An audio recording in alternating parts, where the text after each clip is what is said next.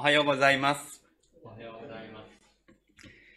今日も一緒に聖書を学び、神様のお考えを知りたいと思います。そうすることで、もっと神様と一緒に生きることが楽しくなる。ね。さあ、じゃあ今日の教会クイズを見ていきたいと思います。モーセさんが山の上でいただいた実会のシリーズですけれども、今日は問題は、第2回は何ですか？これが問題でした。2番目。2番目の戒めですね。答えです。あなたは自分のために当てた。偶像を作ってはならない。です。神様は人が作り出すいかなるものも神として崇めることを禁じておられます。これが答えですね。じゃあ答えのところを皆さんで読んでみましょう。3。はい。あなたは自分のために偶像を作ってはならないです。神様は人が作り出すいかなるものも神として崇めることを禁じておられます。はい。先週は誠の神様、イエス様以外に他の神様に頼る必要はないよ。一人で十分だよ。そういうお話をしました。それが分かっていれば、偶像、神様の像を作るなんてことはしないんじゃないかなと思う人がいるかもしれません。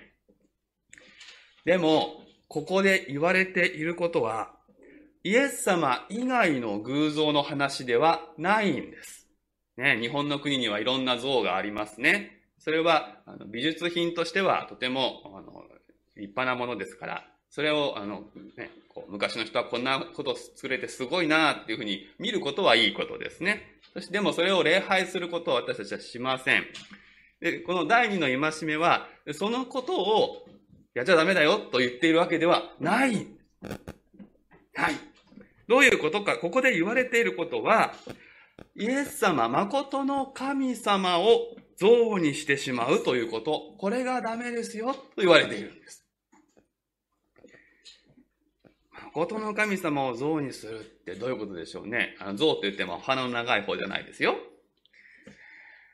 偶像っていうのは人間が工夫して作る神様の人形のようなものです。ね。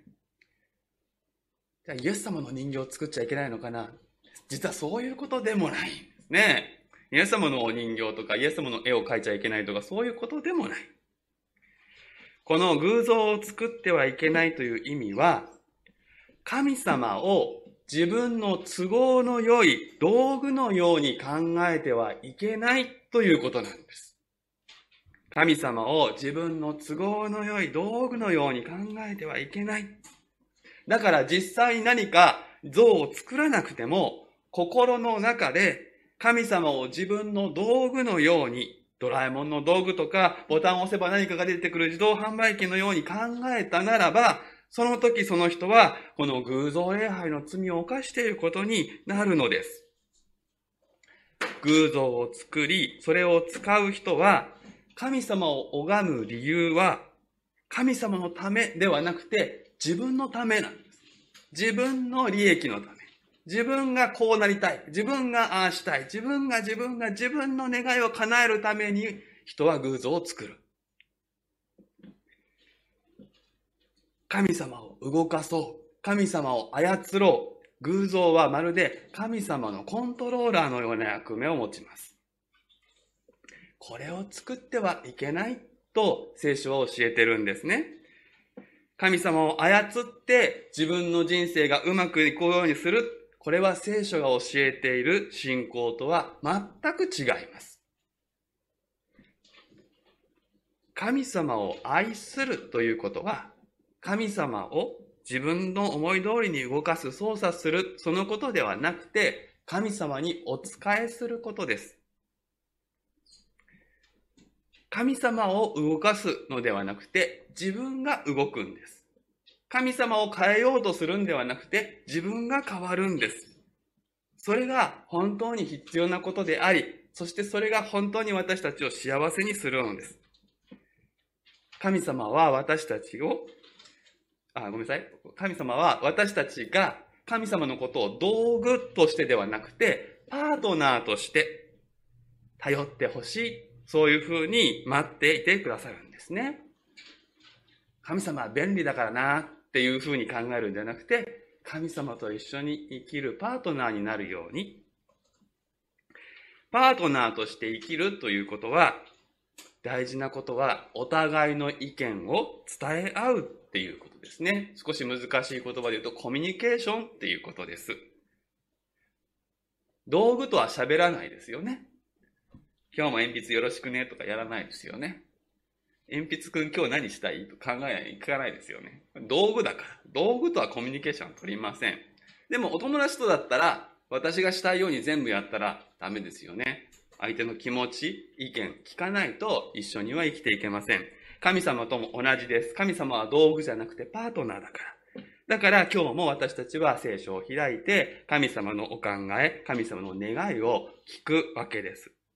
そうして、神様とそういう関係をするということは、お互いに人間同士もお互いを道具にしないっていうことにもつながっていきます。隣人を愛するときにも人を人として大事にするということは道具として見ないということですね。今日の聖書ではそのことも出てきます。では、よく言葉を聞いてください。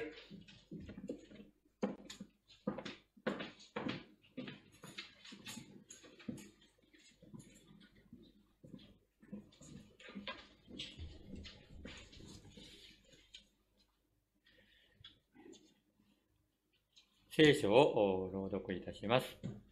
ペテロ人、あ、すみません。ペテロの手紙第1、えー、5章1節から7節、えー、新約聖書の471ページをご用意ください。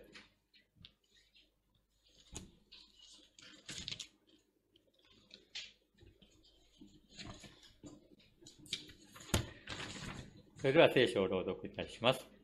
新約聖書、ペテロの手紙第1、5章1節から7節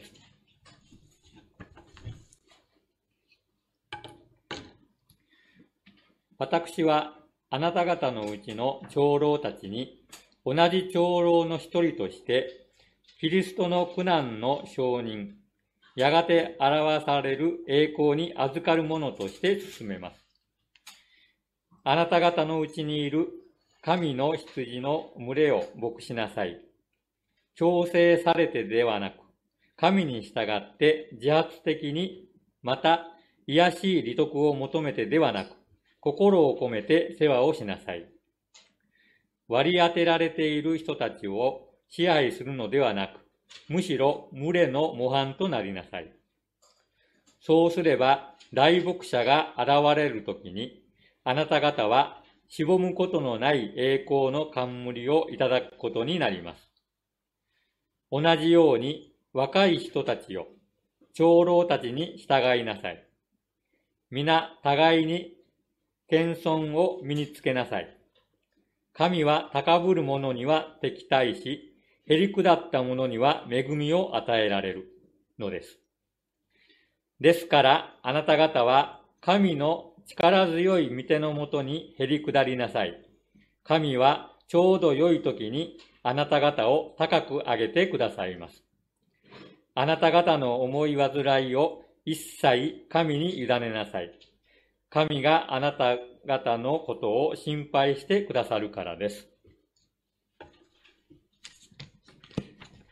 宣教、皆で牧されるために、原牧師に御言葉を取り次いでいただきます。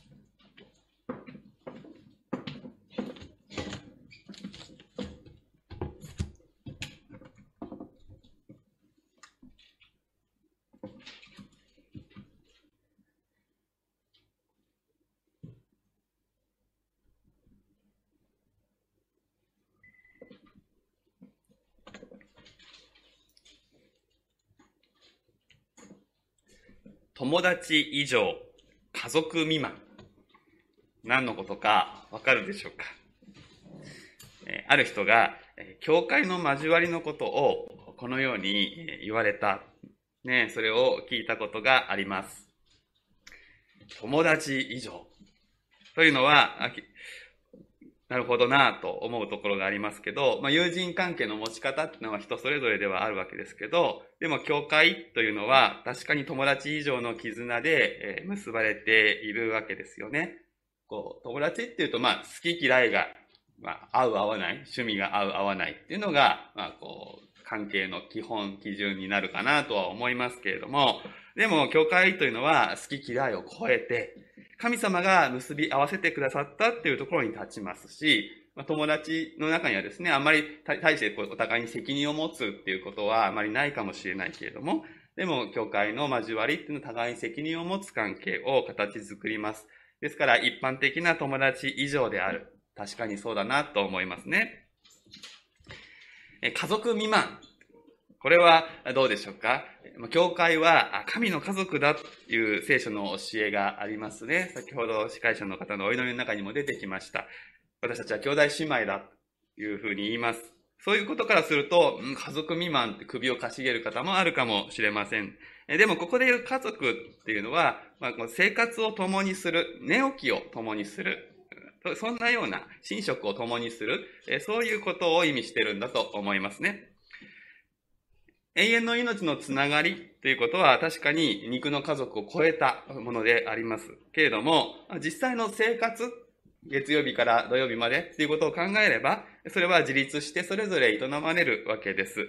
その意味で、教会の交わりは、ある種家族未満であるということは、まあ、うまく言い当てた表現だなと思うんですね。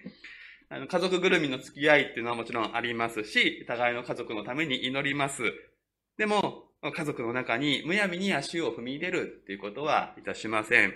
それでは、先週学んだ他人のことに干渉する者、おせっかいなクリスチャンになってしまいます。神の家族だから何でもって言ってバシバシ入っていくのは、これはわきまえ知らずになってしまいますね。そういう意味で、この家族未満っていう表現はなかなか上手な線引きだなというふうに思うわけです。けれども、この以上とかですね、この未満っていうこの表現ですと、皆さんどうでしょうね、この友達と家族の間にこう何か境界っていうのがある、挟まれてある、そんなような印象を持つかなというふうに思うんです。でもこれは少し違うんじゃないかなというふうに思ったのです。で、どういう関係なのかなということを改めて思い、考えたときですね、こう友達と家族、まあ、それ以外に私たちが、まあ、一週間の中で主に関わる、えー、職場、大人方だったら職場、あるいは子供たちだったら学校、この三つのことを加えてですね、三角形を描いてみると、教会っていうのは、このどれとも違って、この中央に位置するものなのだというふうに言えるわけです。で友達以上、家族未満っていうのは、まあ、この一部分をですね、切り取った表現、そういうことになろうかなというふうに思います。友達とも教会は違いますし、家族とも教会は違いますし、職場や学校の人間関係ともまた違います。でも、このどれとも関係しています。今日の社会で、この教会の他に、このようなつながりを持った共同体を私は知りません。そして、このような共同体、このような教会を存在させてくださった神様に私は感謝するのです。これは私たちの人生の要になるつながりです。もし教会がなかった、の真ん中が外れてしまうとどうなるでしょうか？教会がなかったら友達、家族、学校、職場がバラバラになってしまう。それぞれの要素は大事なのですが、それぞれをまとめ上げることができない。人生の全体像が失われてしまうのです。全体像の喪失。それこそ聖書が人間をさまよう羊に例えるときに意味していることなんであります。使徒ペテロは手紙の前半で2章25節でこのように言っていました。あなた方は羊のようにさまよっていた。しかし今や自分の魂の牧者であり、監督者である方のもとに帰った。このように言いました。この受難節に入ってから、この御言葉を礼拝の招きの言葉で何度も読んでいますけれども、この魂の牧者であり、監督者。もちろんこれはイエス様のことですね。監督という言葉が持っているニュアンス。これは全体を見る人という言葉です。英語ですと、オーバーシアーというふうに書かれています。あの日本語の監督っていうイメージで英語にしようとするともディレクターとかになるでしょうけれども、そうではないんですね。オーバーシアー。これが監督という言葉の意味ですね。魂という言葉も出てきますが、これも私たち人間存在の全体を指す言葉ですから、私たちの全体、私たちをトータルに見てくださる方、それが魂の監督者であるということ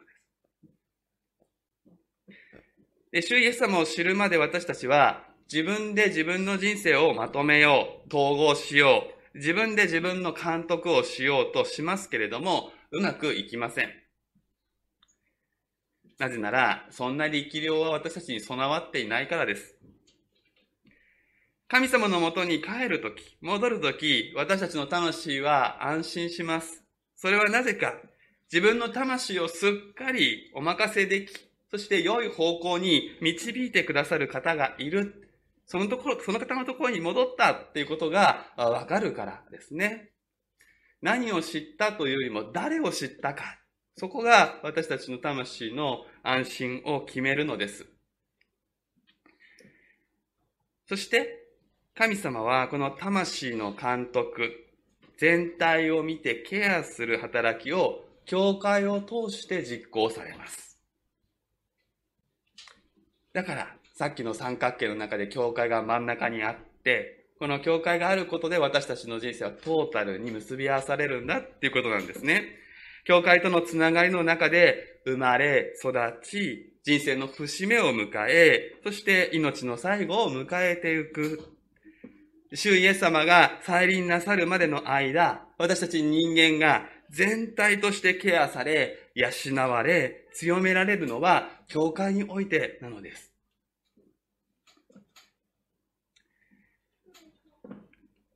社会が発展しますと、人間、私たちは分断されていくという皮肉があります。どういうことか。まあ、例えば病院のことを考えてみたらいいと思うんですけれども、専門性が高まれば高まるほどですね、こう病院の何々か、何々かっていうのは細かく細かく分かれていくわけですね。大きな病院で何かかかろうとしますとですね、まずはあっち行ってください、こっち行ってくださいってオリエンテーリングみたいなもう右から左にぐるぐるぐるぐる回りますよね。でも、手のことはあの先生、心臓のことはこの先生、頭のことはあの先生ってもういろんな先生が見てくれて、それぞれ専門なんです。で、それは良いことなわけですけれども、でも、私っていう人間全体を見てくれるお医者さんどこに行っちゃったんだろうか。昔だったら主治医が一人いてですね、その先生はいろんなことの専門家ではないかもしれないけども、でも、全部分かってて、それこそ生まれたところから、見とるところまで一人の先生がずっと見てくれる。そんなこともあったわけですけど、まあ今もそれがないわけじゃないけれども、でも、専門性が高まれば高まるほど私たち、こうバラバラの状態でいろんな人に見られるということになりますよね。トータルに人間を見るってことが難しくなっている。もちろんこのことについてお医者さんたちの中でも話されてないわけではない。統合する、統合診療っていうのを今目指されてはいるわけですけれども、今そういう課題があるわけですよね。あるいはですね、家族のあり方というのも、えー、経済が発展するほどにですね、こう分断されまた小さくなっていくという傾向があります。まあ、いわゆる核家族ですね、えー、親と子供だけの核家族この核家族が増えるというのは、社会保障や社会福祉、制度が整うということと無関係ではないわけですね。どっちが先かっていうのは難しいところなんですけれども、制度が行き届き、一人でも生きていけるようになると、まあ、核家族も当然増えていく。昔はみんな一緒に暮らしてなかったら生き抜けなかったから大家族だったわけですけど、別れても生きていけるってことになってくると小さくなっていく。でもそれを結果ですね、どんどんどんどん孤独が深まるということにもなるわけですね。本当に今、この世の中で孤独死ってことが問題になっていますけれども、昔はみんなで生きてましたから、一つ大きな屋根の下で生きてましたから、孤独死ってことはあまり考えがたかったわけですけれども、家族の単位が小さくなれば、このようなことも起こってくる。そしてですね、各家族ではとてもカバーできないことを私たちはが、もう生きていくっていう上ではあるわけです。で、子育てとか、まあ、今人格にまつわる様々な問題現象が起きますけれども、それは、全部が全部ではありませんけど、この閉じた核家族の中で起こりやすくなるわけですね。一つの家族の中では助けが全部行き届くはずがないものを行き届けようとするから足りなくて問題が歪んでしまう。そういうことが起こるわけです。そういう社会の中で教会はすべてのことを神様の前に持ち出して祈ることができるんですね。これは本当に素晴らしいことだと思うんです。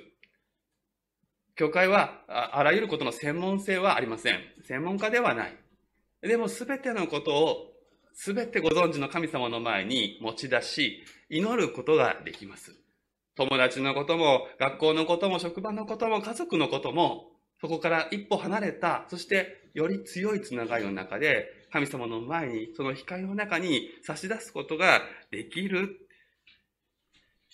友達以上、家族未満、そんな風にも呼ばれるこの共同体である教会は、私たち人間がこう、群れとして生きていく、そのように作られた私たち人間を生かすために、神様の御心によって建てられており、そしてこの時代にあって、ますますその必要性を増しているのだということを痛感させられています。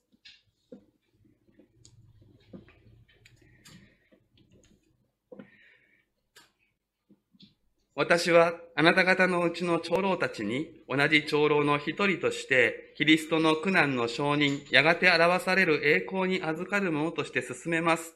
このように始まるペテロの手紙の5章ですけれども、1節から4節までは長老たちへの勧めでありまして、そして5節に若い人たちと勧めがあります。この長老とか若い人たちがどんな人のことを指すのかというのは後でお話をしますけれども、今日開かれている1節から7節までの間で、一番大事な部分がどこかというのをお話ししたいと思うんですね。それは、5章の5節の2つ目の文章。皆さん、聖書開かれてる方、一緒に読んでみましょうね。みで始まるところですよ。3。はい。皆、互いに謙遜を身につけなさい。この歌詞で、この一節から7節で一番大事な部分、ここなんです。皆、互いに謙遜を身につけなさい。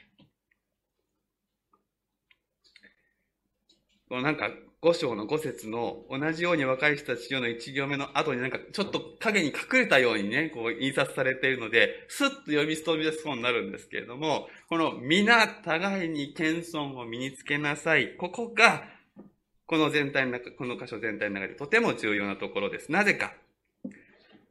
ここで進めの対象者は皆なんです。全員です。全員に当てはまるその教えが謙遜を身につけるということなのです。で、6節には、ですからあなた方は神の力強い御手のもとにへり下りなさい。というふうに言葉を変えて繰り返されていますね。謙遜を身につけるということとへり下るということ、同じことです。長老たちへの勧めがあり、若い人たちの勧めがありますけれども、それはすべてこの大原則、皆互いに謙遜を身につけなさい。これを適用したものなのです。謙遜であるならば、長老たちの振る舞いや奉仕はこうなる。へり下るならば、若い人たちの振る舞いはこうなるんだ。そういうふうにペテロは言っている。だから、この皆互いに謙遜を身につけなさいっていうところをしっかり握ったらばですね、後のことはおのずとついてくるわけですね。で、なぜ謙遜を身につけてへり下る必要があるのかというと、私たちがそうするときに神様が大きな力を表してくださるからです。五章五節の鍵括弧の中を皆さんで読みたいと思いますね。よろしいでしょうか ?3。はい。神は高ぶる者には敵対し、へり下った者には恵みを与えられる。神は高ぶる者には敵対し、へり下った者には恵みを与えられる。これが聖書の神様のあり方であります。もちろんこれは神様を操作する公式ではありません。恵みは恵みですから、神様の自由、神様の憐れみに基づいて与えられます。しかしです。恵みを受けるための人間側の条件というのはあるわけです。それがへりくだりです。神様の力強さの前に自分の弱さを認め、恵みを求めるその姿勢なしには神の恵みを受け取ることはできないんです。これは個人的にも真理ですけれども、教会においてさらに真理であるということを覚えたい。教会の交わりが、へりくだり合う関係。つまりそれは、キリストの前に、お互いに、誰もが皆、ひざまずいて、使え合う関係を形作るということですね。そうするときに、そこに神の恵みが豊かに注がれるのです。反対にです。教会の交わりが誰かが誰かを操作したり、支配したり、あるいは受けるばかりで与えない関係になるとき、逆もあります。与えるばかりで受けることをしない、そういう関係になるとき。このようにして交わりの中に高ぶりが入ってくるときに、恵みは遠ざかり、教会は力を失うのです。操作という言葉を何度か言いました。これは先ほど子供たちと一緒に学んだ実会の第2回につながりますね。神を操作しようとする思い、これは高ぶりの現れです。私の方が偉い、神様の方が使えなきゃいけない存在になるわけですよね。これは罪です。同じように、お互いの人間関係において、教会の人間関係において、誰かが誰かを操作しようとするとき、その人を人として大事にしているのではなくて、何か道具として使おうとしている。そのような存在、自分がそんなことができる人間なのだと、もし思っているとすれば、そこに高ぶりがあるわけですよね。思い出していただきたいのです。ペテロの手紙の読者たちは、厳しい試練の中にありました。そのような状況の中で、厳しい試練に置かれている中で何にも増して必要なのは神様の恵みであります。神様の恵みなしに彼らは生き抜くことができません。そして神様は教会を通して恵みを、羊飼いのケアを、魂を強め養う見業をなそうと決めておられる。そうであれば、なすべきことはただ一つです。へり下って使え合う教会の交わりを形作り、恵みを待ち望むことです。そして、恵みなしに生き抜くことができないのは私たちも同じです。たとえ政治的な迫害がなかったとしても、たとえコロナのパンデミックがなかったとしても、神様の恵みなしに生き抜くことはできない。神様の力強い見て、この助けなしに私たちは正しく歩むことができない。この認識こそが、へりくだりへの第一歩であります。へりくだりというのは、自分の姿を正直に受け止める。自分の姿を真実に見るということに根ざすのです。自分は自分のことをそこそこ何とかできる助けはいらない。祈りはいらない。これが高ぶりですね。これはまやかしであって、自分をどんだけ高めて見てるんだろうってことになるわけですよね。神様の助けなしに、祈りなしに何かがやっていける。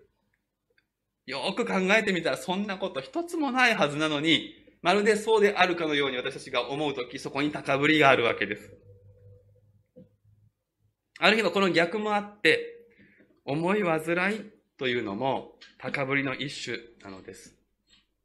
あなた方の思い煩いを一切神に委ねなさいと招かれていますけれども、悩み事は誰にだってあるわけですけど、これを自分一人で何とかしなくてはいけないと閉じこもる結果、思い煩いは起こるわけです。そして自分ではどうしようもないことをあれこれ考える。思い煩うわけです。神様がしてくださることは神様に任せる。人の力を借りなければいけないことは助けを求めて生きていく場、思い煩う必要はないわけですけれども、全部自分で何とかしなきゃと私たちの目の心の目が閉じこもってしまうとき、思い煩いが起こります。その時その人は何かかわいそうな感じになるかもしれないけれども、聖書はそこに高ぶりがあるんだというわけです。それは罪なんですよ。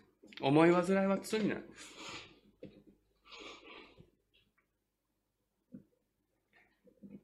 この高ぶりが打ち砕かれるところに恵みが注がれるのです。そしてこの高ぶりが打ち砕かれるところに、誠の神、誠の羊飼いになる主の御業がなされる。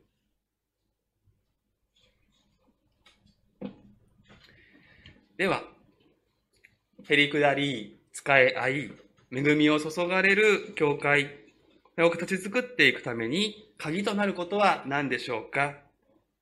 どうしたらへりくだりを実践し、皆が主によって牧されるということが起こるでしょうか？それが実現するにはどうしたらいいでしょうか？それこそがこのペテロの手紙の5章の1節から7節で言われようとしていることなのですが、それを一言でまとめるならば、自分の立ち位置をわきまえることであるというふうに言うことができます。これは自分が教会の中でどのような立ち位置にいるのかということと同時に神様の前にどのような存在なのかということの両方であります。これをしっかりとわきまえる。この真実に向き合っていく。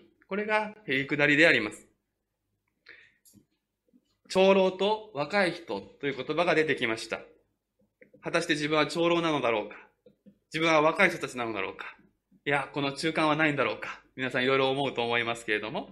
でも、それを自分自身をわきまえていくということはとても大事です。自分がどんな存在なのかによって歩み方が決まってくるから。この二つのカテゴリーはどんな意味なのかをお話ししたいと思うんです。まず、長老です。長老、この言葉そのものの意味は年長者のことです。何歳以上がなんていうふうには申し上げません。日本だとね、前期高齢者とか後期高齢者とか、あの制度ができた時には随分失礼な制度を作ったもんだと思いましたけれども、聖書は何歳から長老だとか言いません。でも、長老という言葉の意味は年長者のことです。これは比較的、つまり、相対的なものですよね。自分よりも若い人がいて自分は年長者だというふうにわきまえるっていうことですから。年長者でありますので、反対語は若い人というふうに呼びかけられるわけですよね。じゃあこれは年齢のことが言われているのでしょうかある意味でその通りなんです。ある意味で。つまり経験を重ねて、年齢を刻んだ年長者は、教会の中で若い人たちと同じではないのです。多くの経験が若い人たちの悩みを受け止める器を形作り、主の御心を見分ける判断力や識別力を培っています。もちろん、単なる年齢だけではありません。神様と共に歩む時の長さ、御言葉の理解の深さが鍵であります。ここで御言葉の理解の深さと言っていることに気をつけてください。御言葉の理解の多さじゃないんです。知識をいくら持ってるかではないんです。いかに御言葉を深く味わっているかです。知識よりも体験として主を知っていく。年長者はこれを重ねてきております。私たちの人格が主によって清められていくのには、ある程度の時間が必要です。ですから、若い人たちよりも年長者の方の方が主に近づいているということはあり得ることですし、そうあってほしいことであります。で紀元1世紀、このペテロの手紙が書かれた当時の教会では、年長であるということと、教会のリーダーシップを取るということは、自然な形で一致しておりました。それで、この長老という言葉は、教会のリーダーを指す言葉として定着していくことになります。そして今日の教会においては、教会を指導する立場にある人を長老と呼んだり、あるいはタンポポ教会でいうとこの役員会を長老会と呼んだりする教会があったりいたします。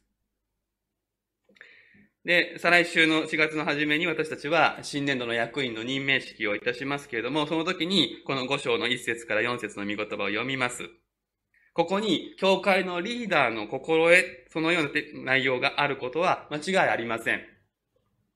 けれども、ペテロの時代に、そこまではっきりした役割とか制度、仕組みがあったのではない。むしろ、キリスト者として年を重ねるということは、自然と長老に近づいていくということであり、ある年齢を過ぎたくらいから神様はその人の周りに、イエス様の代わりにそのケアをしてほしいと頼まれるような若い人たちを、その人の周りに置いてくださる。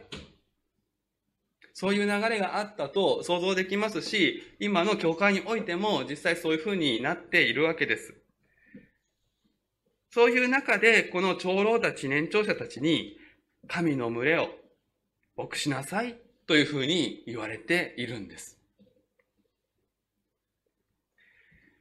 ですから、今日の教会において、牧師や役員といったこう制度や仕組みの上で任命される人々が神の群れを牧しなさいと言われる、そのことはもちろん含まれるわけですけれども、でもこの勧めはもっと広い対象に言われているのだということを分かって読まなくてはいけないのです。信仰年齢を重ねるということは、この群れを牧する役割が増えていくということです。何人任されるのかは神様次第です。でも、年長であるということは、後に続いていく者たちのために牧する責任をいただくということであるわけです。何度も言いますが、これ、教会の仕組みの中で何かに任命されるというかどうかって、そことが別の話です。信仰年齢を重ねる中で、キリストに似たものになっていくということは、自分のため、自分の栄光のためではなくて、教会のため、教会の益のためである。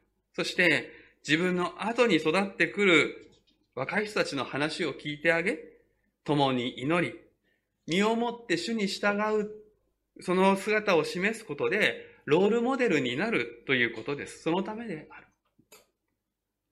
何度も言いますけど、役員になるとか、牧師になるとかに関係なくこのことは求められているわけです。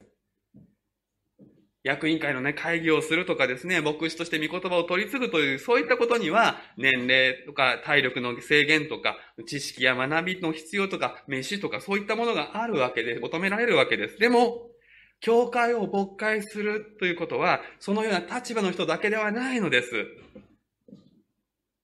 霊的に研ぎ澄まされた感性を持って、教会に集う人たちのケアをするのは、長老たち、年長者の使命です。そしてこの使命に定年退職はありません。この地上で生きる限り続くのです。そのような目で、この御言葉を読み直したいと思うんですね。5章の2節、3節を、4節までですね、一緒に読んでみましょうか。2、3、4、3。はい。あなた方のうちにいる神の羊の群れを牧しなさい。強制されてではなく、神に従って自発的に、また、癒しい利得を求めてではなく、心を込めて世話をしなさい。割り当てられている人たちを支配するのではなく、むしろ群れの模範となりなさい。そうすれば、大牧者が現れるときに、あなた方は、しぼむことのない栄光の冠をいただくことになります。しぼむことのない栄光の冠。素晴らしい言葉ですね。これは、牧師とか役員とかやった人たちが特別にもらえるご褒美だっていうふうに読んじゃダメなんです。クリスチャンみんなに神様これあげたいんです。そこに向かって私たちは生きていくんだ。ここで書かれていることは、長老たち、言われているからといって、私は長老じゃないからって言って外して読むことのできる箇所ではないのです。これは皆が目指す姿なのです。つまり、言ってみれば世話をされる人から世話をする人に成長するということです。で、ここで言葉に気をつけたいのですが、ここで世話という言葉は、最初の時に話した全体を見るという、あの監督という言葉がここで使われているんですね。つまり誰かの何かのお世話をするということではなくて、自分の後に続く人たちの魂全体を見守る人たちになる。そういうことです。自分の都合に合うように誰かを操作することでもないし、自分の審判を増やすことでもありません。主に従う模範を示して、大牧者はイエス様であるということを常に指し示し、へり下って祈る人になるということです。自分自身がイエス様にケアされたこの経験を分かち合うということによって、若い人たちを牧するんです。で、このように読むならば、これに続く5節の若い人たちへの勧めが、同じように若い人たちよ、長老たちに従いなさい。このワンセンテンス、一文だけで短いということも納得できるんです。ここで言う従うということは、またもやペテロの手紙でずっと使われていたキーワードである、あの従うであり、立場を踏み越えないということですね。信仰の年長者たちからのアドバイスに耳を傾ける。そのことはもちろん含みます。けれども、ここでは、このような長老たちの姿から学んで、この後についていく。そういうこと。自分もやがて長老となっていくことを目指していく。その意味であることがわかります。だから、長老についてしっかり教えれば、若い人たちはこれに続けばいいんですから、短い文章でいいわけです。何か若い人たちは特別の何かがあるわけではない。長老たちがこう歩んでいく、その後ろをついていくことが若い人たちの大事なことですね。だから同じようにっていう言葉なんです。同じようにこと、でいうふうに言葉が使われているのは、長老だから特別っていうよりは、若い人も同じようにしていくんです。同じように若い人も、さらに自分よりも若い人たちのために、その人たちを牧するものとして、模範を示すものとして生きていくということですよね。そういうわけですから、もし自分がですね、年齢的にも信仰的にも若い人だと、そう自覚なさるならば、良いモデルと出会えるように祈りたい。祈ってほしいと思うんですね。そして同時に、教会の先輩たちを尊敬し、そこから学ぶ姿勢を保つということです。これが、へりくだりの一つの現れであります。私たち、気をつけなければいけないことが一つあります。この情報社会の中で、物事はどんどんどんどん変化していく。そういう中でですね、若い方の方が新しいことに対応でき、そして物を知っているということがあり得ます。これはね、50年前まであり得なかったんです。50年、100年前の年長者が一番物を知っていて、若い人は知らないことが多い。社会の変化がゆっくりだったからで。もこの50年でもう激動の時代になってしまいましたね。10年前になかったものが山ほどある。そうすると、どうしても年を取ってからそういうものに出会った方は、なかなかそれとうまく付き合うことができない。まあ一番わかりやすいのはスマホでしょうかね。携帯スマホをうまく使えないお年寄り困ってしまう。でももう若い人たちは自分の手の指先の延長かのようにして使うことができるわけですよね。でそうすると、年長の方々は自分がそれはできないっていうことでですね、何か置いていかれたりですね、こうもう役割を見失ったかのようにして、自分のことを考えてしまうってことがあると思うんです。スマホだけじゃないですね。もういろんなことがどんどん変わるから。もう変化に対応できない。で、対応できる人がすごいっていうふうに思ってしまうと、若い人たちはすごいよねっていうふうになっちゃうわけです。で確かにそういうことは、そういう面あるんだけど、でもです、聖書によれば知識は人を高ぶらせるんです。神様の前に価値あるもの、永遠に残るものは新しい知識ではありません。年長の方々はですね、この時代についていけないからと引け目に思う必要はないのです。苦しみを耐え忍び、人格を主に清めていただく経験は、時代が変わっても変わりません。神様の前に価値ある信仰は、時とともに養われるのであって、早煮え、早炊きではできないのです。もちろん、年長であることを誇り、経験を重に若者に自分の言うことを聞け、そういうふうに従わせることではないということはわかると思います。むしろこういうことです。年を重ね、主にお会いする日が近づくほどに、自分の至らなさ、足りなさを知らされて、身を低くされていくことこそ健全なのです。これがへりくだりです。だから年を重ねるほどにへりくだりが進むはずなんです。年を重ねるほどに真実の自分の姿に向き合っていくことになります。若い時は自分はこれぐらいかなと思ってたのが、いや、こうでもない、こうでもない、こうでもない、どんどんどんどんどんどん下げられていく。でも、そこで自己卑下をするのではないんです。そこで自己卑下と謙遜は違うわけです。あるいは、なんか、え、日本的な美徳で遠慮して、一歩身を引くって、これも違うんです。自分のありのままの姿にしっかり向き合っていくっていうことはですね、そんな自分でも神様が愛して、そして年長者として、長老として、教会で用いてくださるというところに立つんです。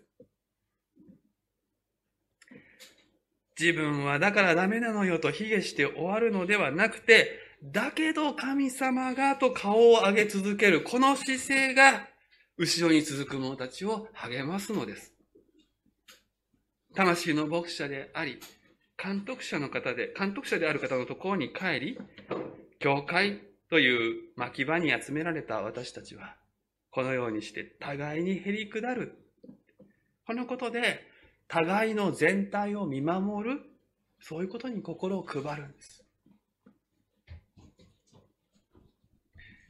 このようにして、友達とも、家族とも、社会のどことも違う特別な交わりの中で、苦しみに耐え、心配事を分かち合って、祈り合って歩むのであります。